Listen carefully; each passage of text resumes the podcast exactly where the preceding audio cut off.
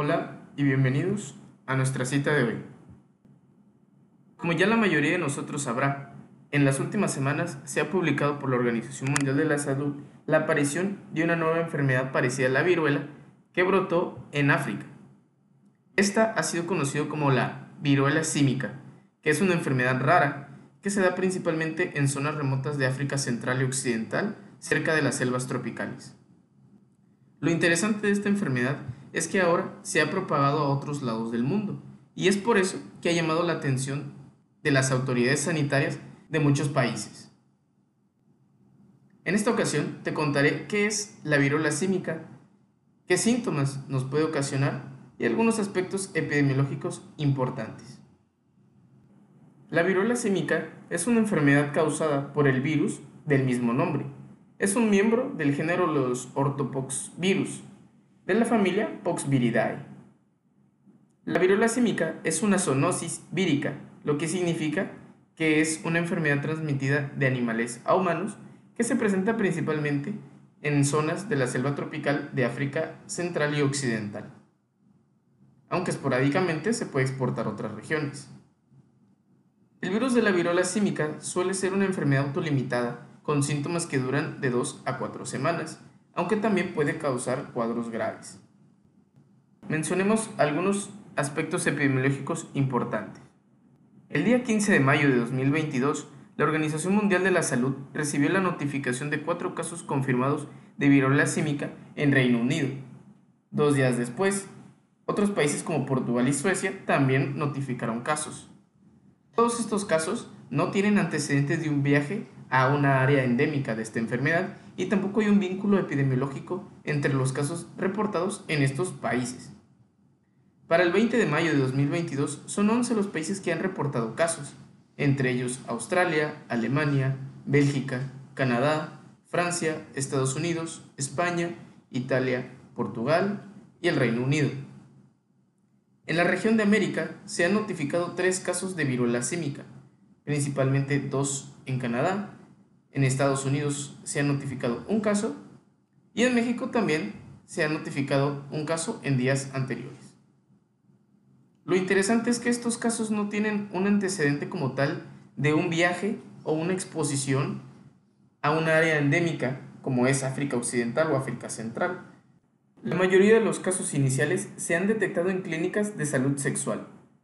La dispersión geográfica de los casos en Europa sugiere que la transmisión puede haber estado en curso durante algún tiempo, por lo que no se descarta la ocurrencia de casos adicionales en estos países que no fueron detectados oportunamente. Ahora contestemos la siguiente pregunta. ¿Cómo es que se transmite esta enfermedad? La viruela símica tradicionalmente se transmite por contacto directo o indirecto con sangre, fluidos corporales o lesiones de piel o mucosas de animales infectados, aunque también pueden ser personas que ya padecen la enfermedad. Esto se conoce como transmisión secundaria o de persona a persona y esto solo ocurre cuando existe un contacto estrecho con secreciones infectadas, ya sea de las vías respiratorias o de lesiones cutáneas de una persona infectada. También puede ser por medio de fomites, que son objetos contaminados recientemente con los fluidos de algún paciente que ya esté infectado. El medio de transmisión principal de esta enfermedad es por medio de gotículas respiratorias, que expelemos al hablar, estornudar o toser. También esta infección se puede transmitir a uno mismo por inoculación o a través de la placenta, lo que puede generar una enfermedad llamada viruela símica congénita. Todavía no existe evidencia de que esta enfermedad pueda transmitirse por vía sexual. El periodo de incubación de este virus suele ser de 6 a 16 días desde que nos exponemos hasta que desarrollamos síntomas. Bueno, y ahora que conocemos las bases epidemiológicas de esta enfermedad, podemos hablar del cuadro clínico, la prevención y el control de esta infección.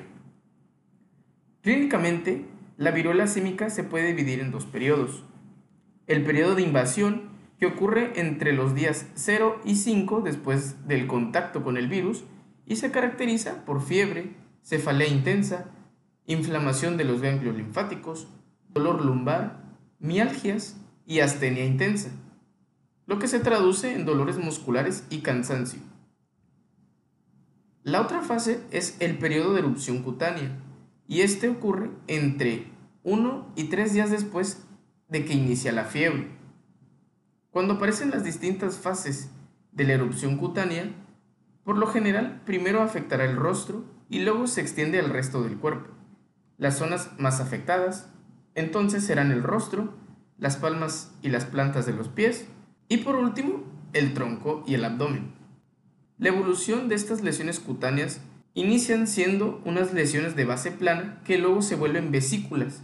Estas pueden transformarse en pústulas, que son vesículas llenas de pus, lo cual puede tardar aproximadamente 10 días. La eliminación completa de estas lesiones puede tardar hasta 3 semanas. El número de lesiones que aparece de persona a persona puede variar desde unas pocas hasta miles. También puede afectar a las mucosas de la boca, los genitales y la conjuntiva palpebral. La tasa de letalidad ha variado mucho en distintas epidemias, pero regularmente esta se sitúa debajo del 10% en eventos documentados. Entonces, por lo que podemos concluir que esta enfermedad tiende a generar un cuadro agudo pero que se autolimita con el paso del tiempo, a excepción de personas que puedan desarrollar enfermedades graves, invasivas y potencialmente letales, pero estas representan un pequeño porcentaje de todas las infecciones. Bueno, y para finalizar, podemos hablar algunas generalidades del tratamiento. Actualmente no existe ninguna vacuna o medicamento que actúe directamente para tratar este virus, ni para erradicarlo. Lo que se recomienda es el tratamiento sintomático, en base en una hidratación adecuada, el tratamiento de los síntomas, el control de la fiebre con antipiréticos y evitar la manipulación de las lesiones. Como te comentaba anteriormente, este tiende a ser una enfermedad autolimitada, que en pocos días tiende a resolverse espontáneamente. Como recomendaciones generales para la población tenemos las siguientes. Es ideal lavarse las manos de forma frecuente, con agua y jabón o solución de alcohol gel. Es necesario cubrirnos la nariz y boca al estornudar o toser con una etiqueta respiratoria, usando el pliegue del antebrazo. Debemos evitar compartir alimentos, bebidas, cubiertos y platos. Cuando se esté físicamente cerca de una persona enferma, debemos de usar mascarilla especialmente si éste está tosiendo o tiene lesiones en la boca.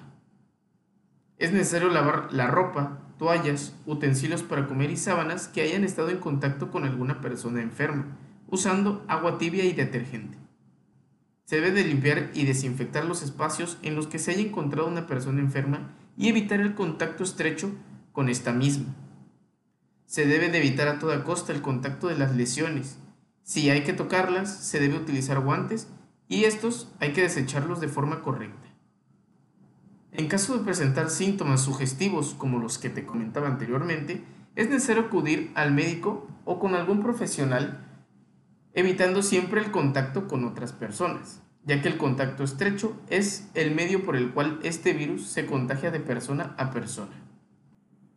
Ahora es turno para ti. ¿Conocías o habías escuchado anteriormente acerca de una enfermedad llamada la viruela del mono? ¿Crees que la aparición o los brotes de enfermedades que antes eran endémicas de un solo lugar son un problema de salud pública? Como siempre, tú tienes las mejores respuestas. Puedes acceder a más de esta información en nuestro blog Medicina y Salud en la actualidad o en nuestro Instagram, Medicina y Salud 2020. No olvides que no hay mejor salud que la que no se pierde. Yo soy Eduardo y muchas gracias por escuchar.